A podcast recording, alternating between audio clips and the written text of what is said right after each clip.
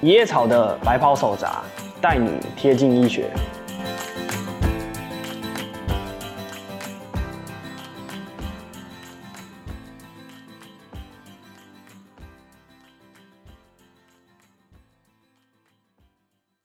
Hello，大家好，欢迎收听《一叶草的白袍手札》。那今天呢，邀请到我的同学来跟大家聊聊一些最近的医疗时事。然后我们欢迎 Ryan。 Hello，大家好，我是 Ryan。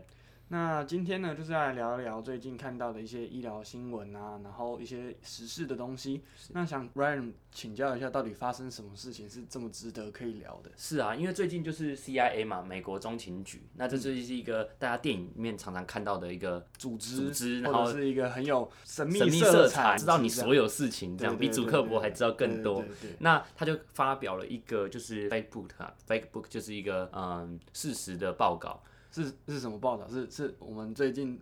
台湾海峡危险了，战哦争即将要开打，这个这个报告吗？对，也也是类似国安问题啦。那他这边讲的是 The World Fact Book，然后这边有讲就是一个生育率的二零二一年预测这样。嗯，生育率为什么会跟国安有关系有关系，对啊，因为就是大家都讲说小孩是呃未来的栋梁，那真的确实啊，因为你十年、二十年之后，如果呃你生的越来越少，那这个国家就就没有真正就是有生产力的人嘛。嗯嗯，那结果这一份报告，他去预测两百二十七个国家，结果后来就非常可怕，就是台湾第几名你知道吗？我不知道，我想想看，呃，可能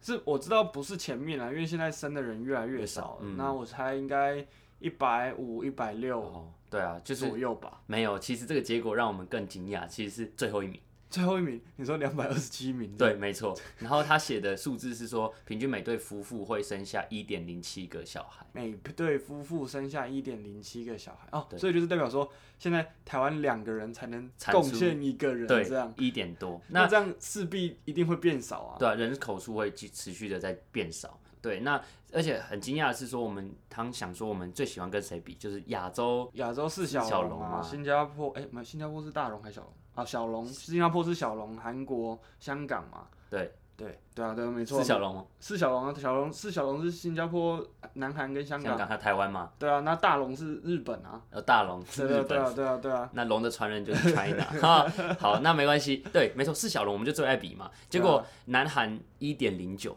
哦啊，倒数第二。倒数第二，但是好像也没有好到哪里去，但是还是比我们好，就是对啊，然后新加坡一点一五，那香港一点二二。那想说，哎，其实他龙们是的不是生不出来？对 啊，对啊。那这样我们四小龙之末，而且甚至是二两百二十七个国家之末。那当然，这一份报告里面生育率比较多的前十名，大概就是一些比较在呃非洲还有中东的国家啦。那呃，他们平均大概可以生到多少人？你猜猜看，多少人哦？可对能三四个吧。有三四个吗？那你就低估了我们就是啊，我们人这口、些哦这些人口增长的中流砥柱。那对，那像尼日啊，尼日，嗯，尼日嘛，好像是 nigger，好， 对，英文是尼格，但是它的等一下这骂人的，好没事，反正就是 啊，刚果啦，应该是像尼刚刚果哦尼日，对，那这这这些国家都可以升到五点七甚至六点九，六点九哇，七个，对啊哎那大概是那个台湾经济起飞那个时代的那个对那个那个生产力啊对，然后像乌干达，瓦干达 forever 嘛，五点四五，哇，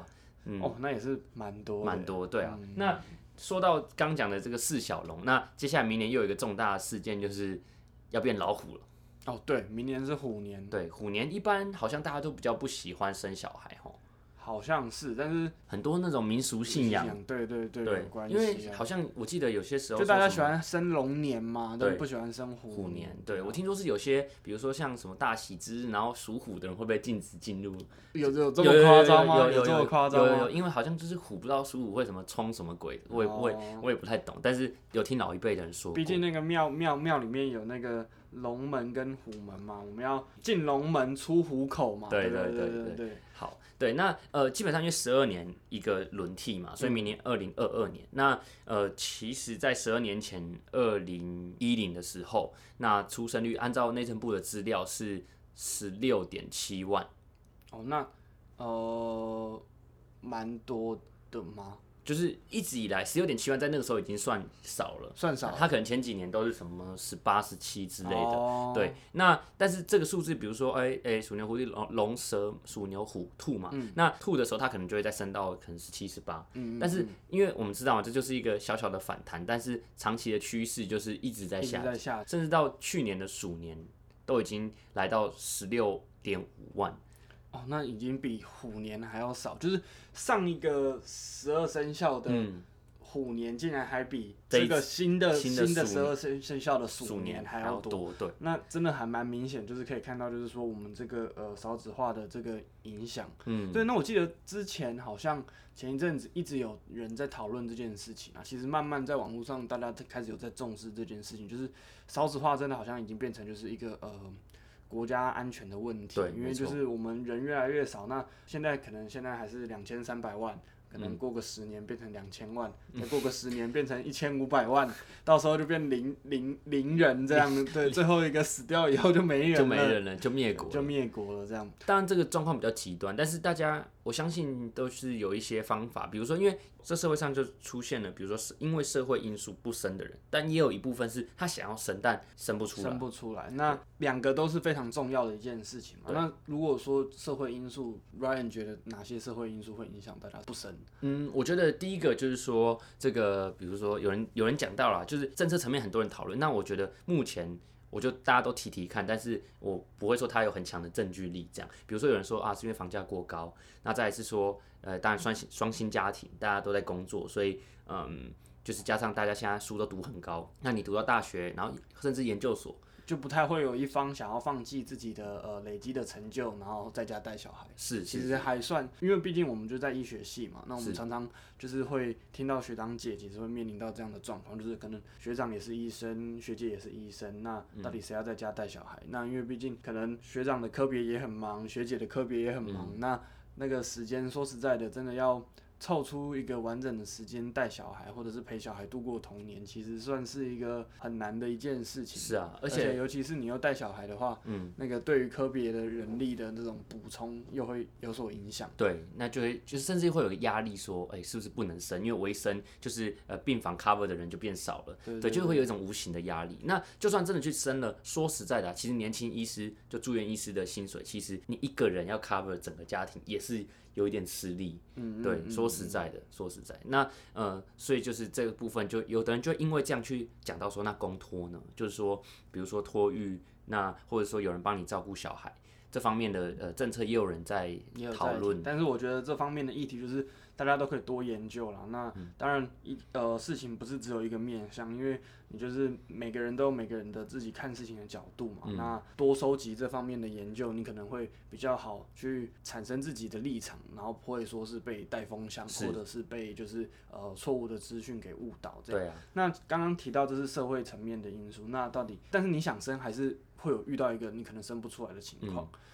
对，那这个部分呢，基本上我们呃在医学上定义这个不孕，就是说你们夫妻俩有同房，那维持十二个月，那还是没有办法正常的怀孕的话，那我们就会说这是呃有一个不 孕。说到这个还蛮有趣的，因为之前我在跟妇产科门诊的时候，遇到一对夫妻，嗯，来看不孕症门诊，是，然后呢，他们来看不孕症门诊以后，但是那个老师就问他说啊，那你们有没有在固定行房啊？然后他就说啊，行房哦，好像好像没有哎，就是就是重大节日来一下，就是哦就没有很积极的呃就没有感觉。很积极啊。然后老师就说。哦哦哦哦，好，那那你们回去积极一点，再 真真的不行，再来告再再来找我是这样是这样是，就是对这其实还蛮明确，你要同房，然后你要有性行为 是之后再生不出来，我们才会开始走这个流程。那如果你就只是想说，比较少，最近比较次数比少较少，对那那可能就是日期也有可能没对到嘛，对对对，哦就对你要对算个就是排卵期，然后那那那附近可能弹药要就是要充足要充足，对积极一点，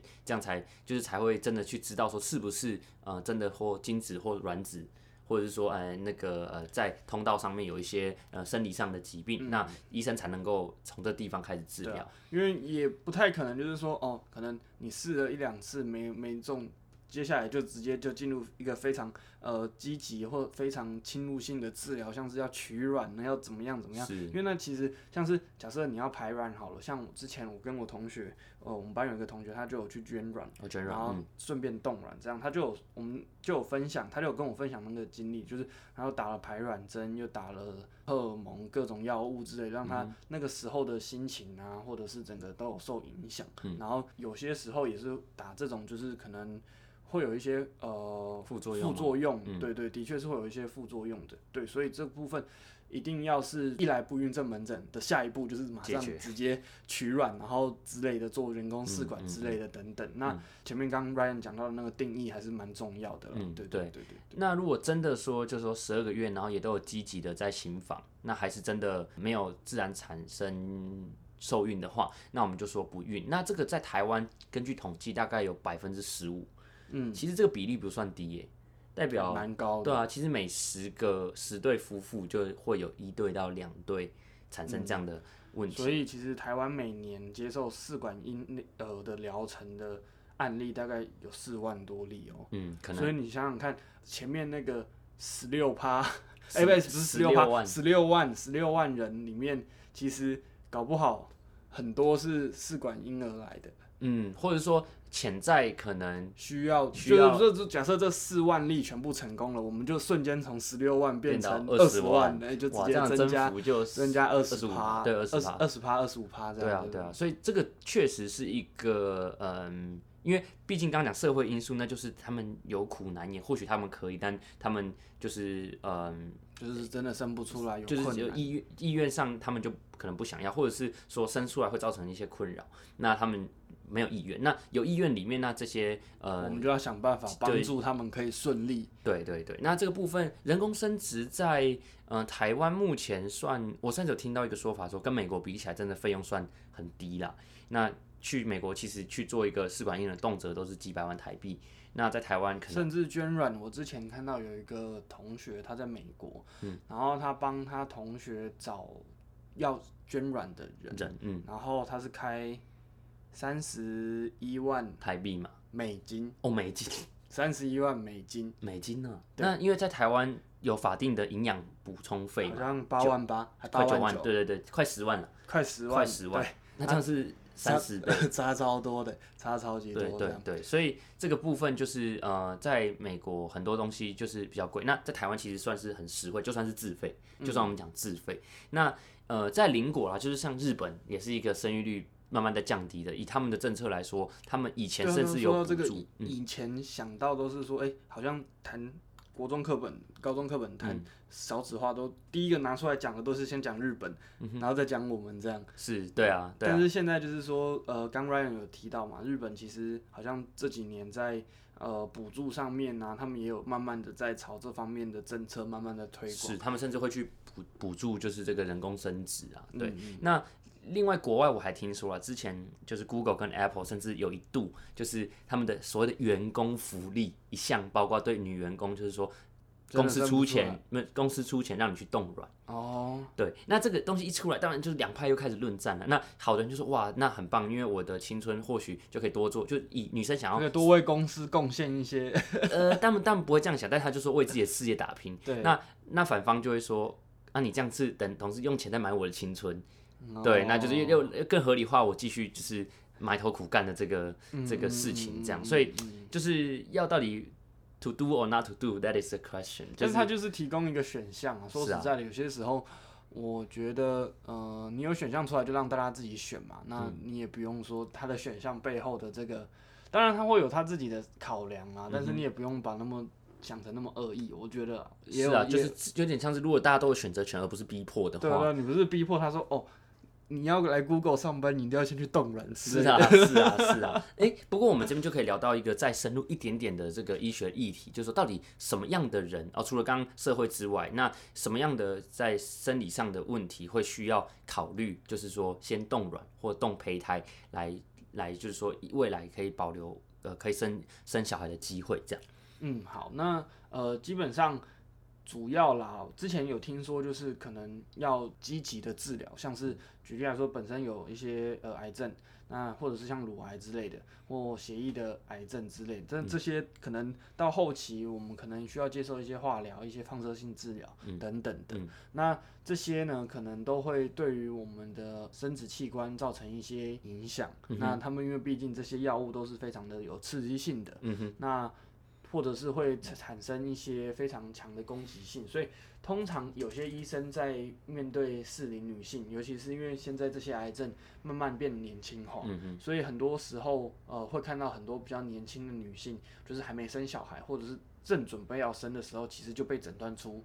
有这样子的疾病，疾病嗯那就需要进阶进入这样子的疗程，所以可能有些医生就会说，在进行疗程之前要不要先冻卵？嗯，因为那个时候是还没有生殖功能没有被影响，对对对对对。那呃，为什么会有这件事情？就是以往不注意的原因，是因为可能我们发现这些癌症的时候，都已经是年纪比较大了，年纪比较大的时候，就是可能七八十，呃，或者是五六十，啊，嗯那该生的都生了，那就不会有这个问题。然后这又牵扯到一个很有趣的事情，就是说，我之前有一个论点，就是说为什么癌症会杀死人，但是它还是会一直。一直呃延续下去，就是我们不是都有学过那个嗯天天择择，嗯对对对对，他就说为什么为什么这件事情，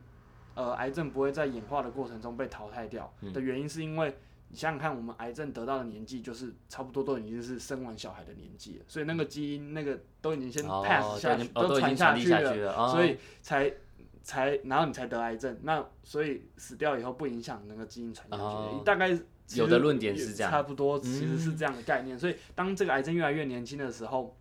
我们就会去特别需要去注意说，哎、那我们在进行下一个治疗的时候，会不会呃影影响响到到我们生生育嗯育功能这样子？那第二种就是呃，刚讲是恶性肿瘤了。那第二种就是比较良性的，但它通常也会造成生育率下降，就包括其实就是妇科的一些疾病啊，像子宫内膜异位症。虽然它不是恶性的，那还比如说像甚至肌瘤如果大一点，大部分不影响了，但是如果真的太大的话，可能在构造上影响到的话，也有可能会导致呃你不好受孕。嗯嗯 OK，那像就算这样的良性疾病，那你有考虑要生育的话，通常也会就是也可以去妇产科门诊咨询是否要保留这个功能这样。那我觉得大概就是这一些就是要注意的一些呃关于这个嗯生育能力保留的一些疾病啦，对，嗯，那前面呃，另外的话，这边第三种就是前面提到，就是因为社会因素需要延后怀孕的女性，也会去做一个冻卵的呃这种过呃处置啊。处置啦。对，那对其实这边又有有一个小小的呃一个可以跟大家分享的差别，就是说所谓的冻卵，其实现在在台湾合法的有分两种，一种是冻胚胎，一种是冻卵子。嗯，那这个差别就在所谓的胚胎是精卵已经结合之后，你把它冰哦起来。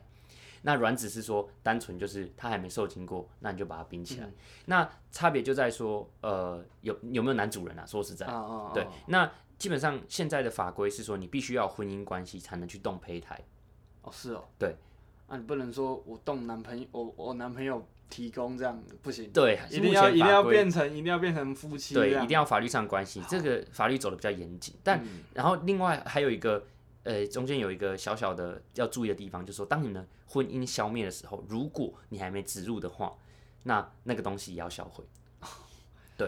我觉得他比较像是想要确保呃那个出生的婴儿有一个完整的家庭。有点像这样，就是偏保守去保护。因为我我刚想到这件事情，就是说如果没有这样规范，可能会有很多可能女性会想要借呃自己的想要，就是对对对，就是借别人的精子，然后就假对就对对可能结个对对婚，对对那再离婚，那我还是保有这个胚胎对。对对，那我以后后就是有点像是不需要结婚，我也可以生一个小孩。对对对对对对。那这个部分，当但然是嗯这个都还是有讨论讨论的空间啊间，到底呃自由人人的自由的选择有没有办法去呃你有没有办法去约束这件事情？是啊对，那因为像有一些在反，就是又在讨论深入一点，有一种人是说，那万一我就说，因为他另外有一种是生命消灭也要销毁，意思是你如果本来有动动一个胚胎，那你们就是有婚姻关系才能动嘛，但另外一个因为意外走离了世的时候，你也要把那个胚胎销毁。但人家就想说，哎、人家搞不好是相亲相爱，那这个意外已经很难过，他们会觉得说我至少可以留有一个有一个呃后代，后代有一个对血我脉们这样对我们之间的就像是爱的结晶还可以留下，啊那怎么那么不人道，就说一定要销毁啊？但是这就就是法规目前是偏保守去看待啦。那哦回到刚刚我们讲，除了胚胎有一种叫冻卵子，那卵子就是说我们单纯还没受精之前你就冻，那这个东西就完全是女性自主，就是嗯你今天抽出来你的，你想动就动，这跟别人没有关系。那说到这个，其实像呃，再提到我前面跟大家分享的那个同学的经验，啊嗯，那他本身就是呃，他本身是一个呃，算是他觉得他的性别不是女性，哦，是，嗯，对，所以他后来就是觉得。但是他还是想要保留他自己的生育能力，因嗯为他可能之后要去做一些变性手术，要把子宫拿掉，哦要把卵巢拿掉。是他有想这样的想法，所以他就先去动。是，动了以后呢，他说至少可能他有有生育能力的这个细胞是保存下来的。那嗯到到时候变成呃，可能变成男性了以后呢，这个卵可以再再透过代理孕母之类的东西去植入生一个他自己的小孩。但是代理孕母这件事情在台湾目前还没有合法，嗯所以他只是有这样的想法，就先准备。但是到底时候法规会怎么变，他也不确定。嗯，那是跟大家分享一下，就是我们同学一个蛮有趣的这种就身旁就有的的经验例子对啊这样所以，如果大家对于这种冻卵啊、生殖啊、不孕有什么更多想知道的东西，都可以私讯我们一叶草的 IG，还有 Ryan 的 IG，那我们就会再整理一些资料告诉大家。这没样，错，那如果有任何想要了解的呃健康议题呢，也是可以私讯我们这样，那我们就会再做成下一集好好听 FM 的呃 Podcast，然后跟大家分享。那今天就这样了，我们下礼拜见，拜拜拜